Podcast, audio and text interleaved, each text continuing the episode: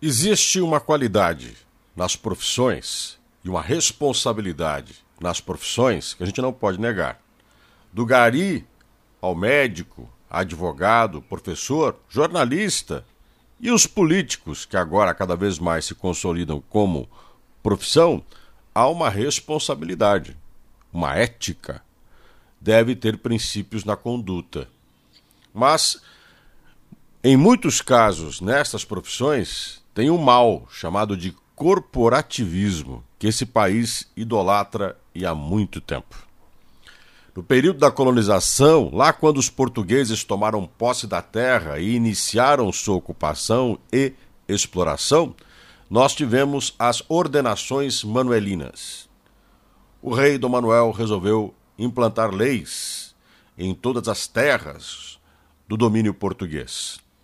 E o Brasil estava incluído nessas ordenações cinco livros, cada um deles orientado para disciplinar, organizar, regular as relações dentro do reino.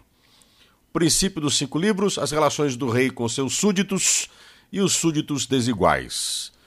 Castas, grupos com privilégios e outros sem privilégio nenhum. Claro que a grande maioria. Isso deveria ter se encerrado quando acabou a colonização, promovemos a independência e nos transformamos no país e estamos ainda nos transformando mais democrático. Mas o corporativismo parece que se impregnou. Os privilegiados querem manter seu privilégio, aqueles que têm benefícios ou honrarias ou podem ganhar com determinados atos, se unem a qualquer preço, mesmo que essa união seja ilegal, promova injustiça e traga problemas para a maioria a corporação acima de tudo.